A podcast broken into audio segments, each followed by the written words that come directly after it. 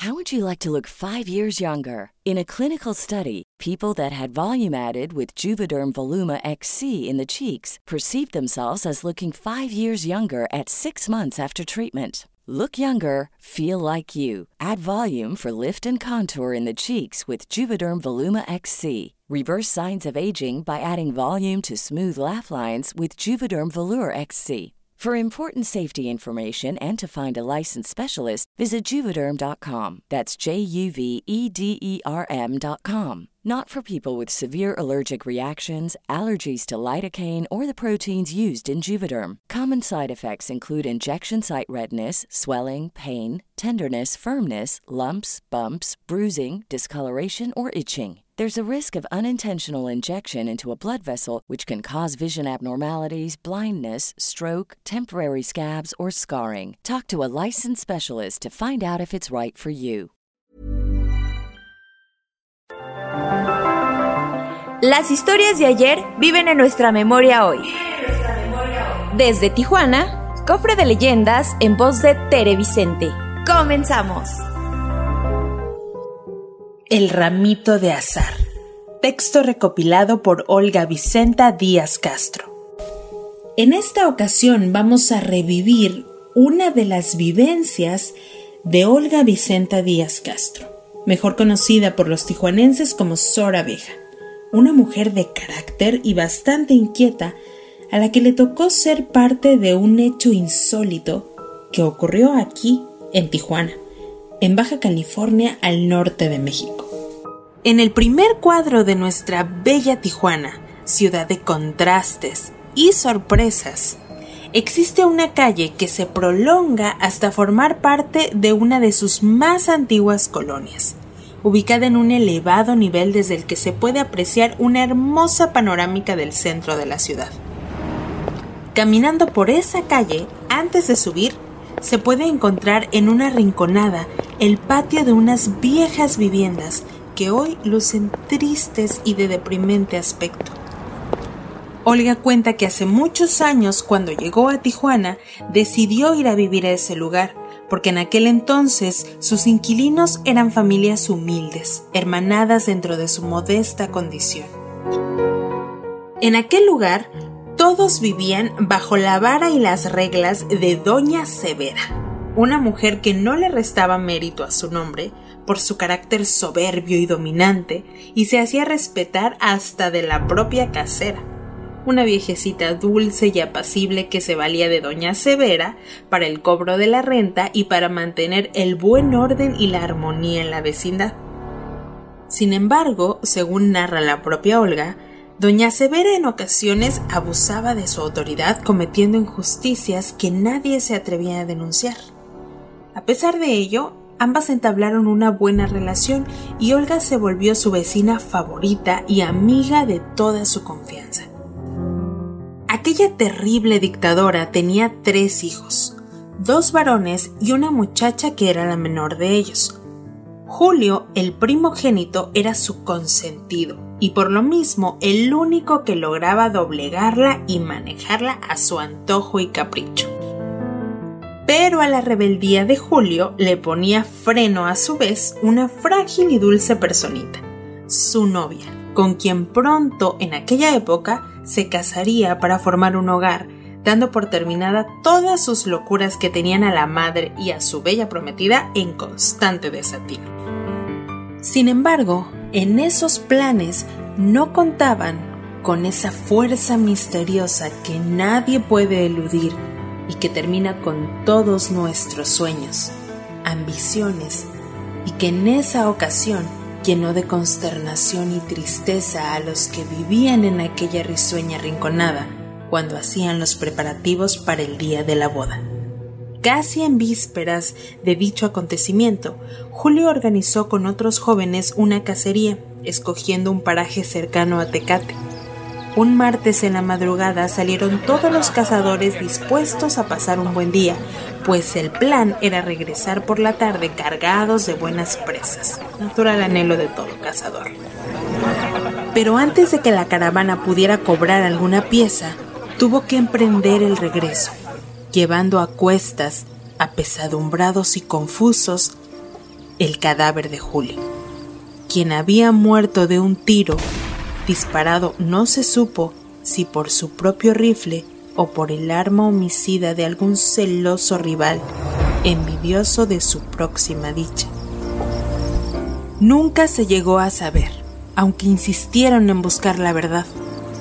El caso es que Julio no regresó a casa y doña Severa no lo volvió a ver, porque sus hijos y parientes se ingeniaron para que no supiera nada de lo sucedido hasta que los restos descansaran bajo tierra. Olga cuenta que cuando recibió la noticia, el dolor y la desesperación estuvieron a punto de matarla.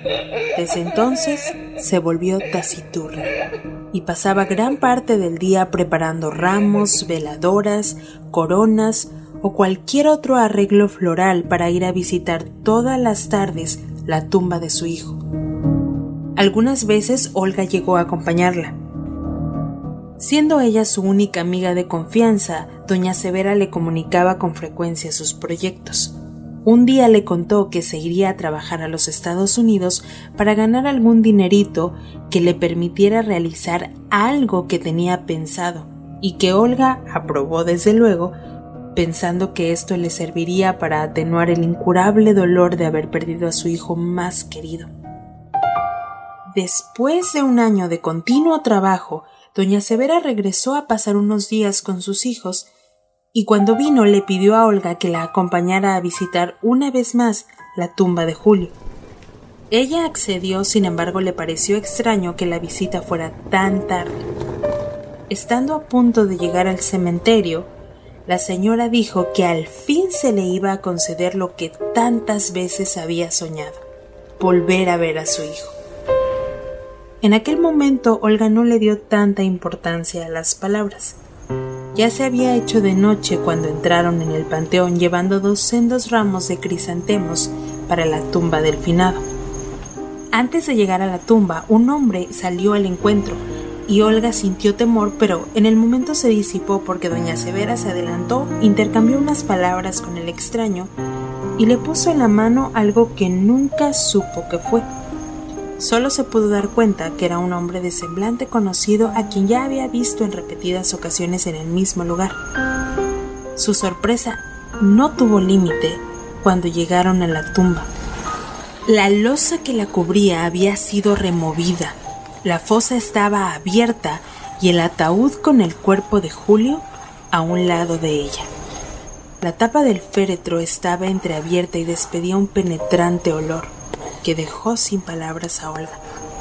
Doña Severa, con la mayor seriedad, ordenó que el hombre levantara la tapa del féretro, que se abrió dando un chirrido escalofriante, y con una lámpara alumbró aquellos espojos, a los que instintivamente Olga dirigió una mirada y no pudo soportar ver. Doña Severa quedó inmóvil, contemplando el cuerpo del que fuera en vida un altivo, mozo, bello ejemplar varonil. Ahí estaba el soberbio, el orgulloso y dominante Julio, convertido en mísera carroña, con el pelo ensortijado, revuelto, desprendido del cráneo, los ojos secos y hundidos, la boca sin labios mostrando perfecta dentadura con el maxilar inferior caído, las manos cruzadas parecían garfios prontos a desgarrar el pecho.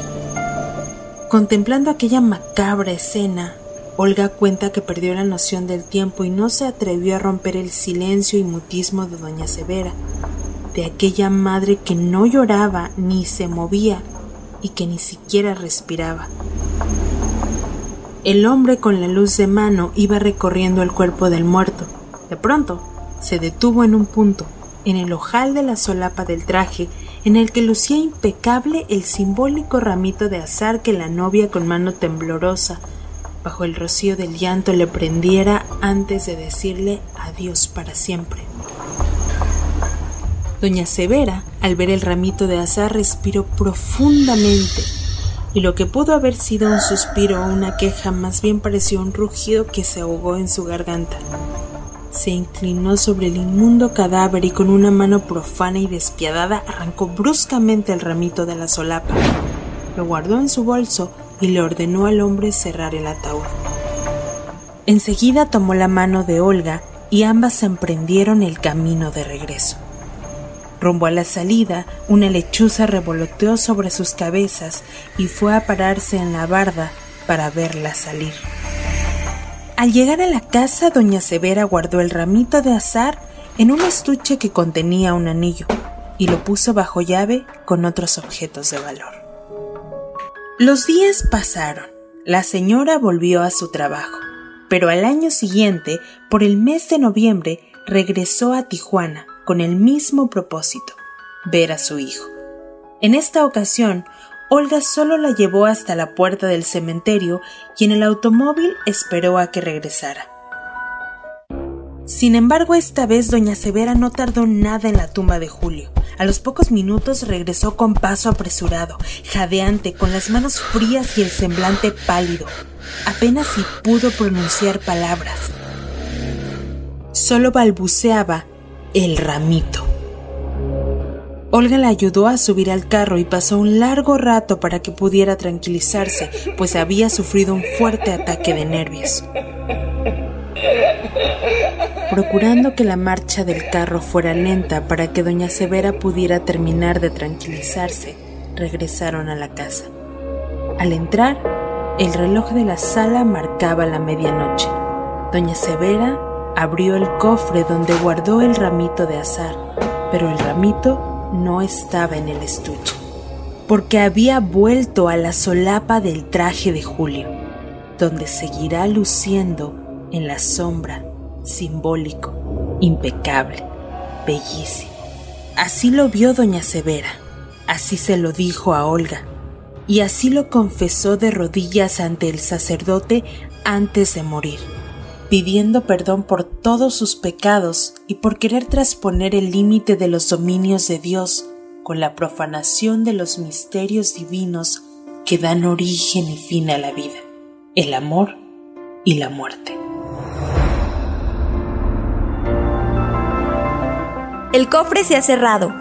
Te esperamos en el siguiente podcast con más leyendas de Tijuana.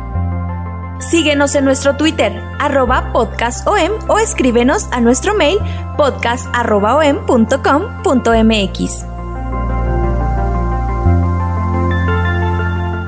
Esto fue una producción de El Sol de Zacatecas para Organización Editorial Mexicana. Hey, folks, I'm Mark Marin from the WTF Podcast, and this episode is brought to you by Kleenex Ultra Soft Tissues your ally to help tackle your allergy symptoms this season. I love the change of seasons, but nobody loves pollen and all those other things floating in the air that make you sneeze during this nice weather. Kleenex Ultra Soft tissues are hypoallergenic and allergist approved. So fight back against watery eyes and runny noses without worrying about irritating your skin. For this allergy season, grab Kleenex and face allergies head on.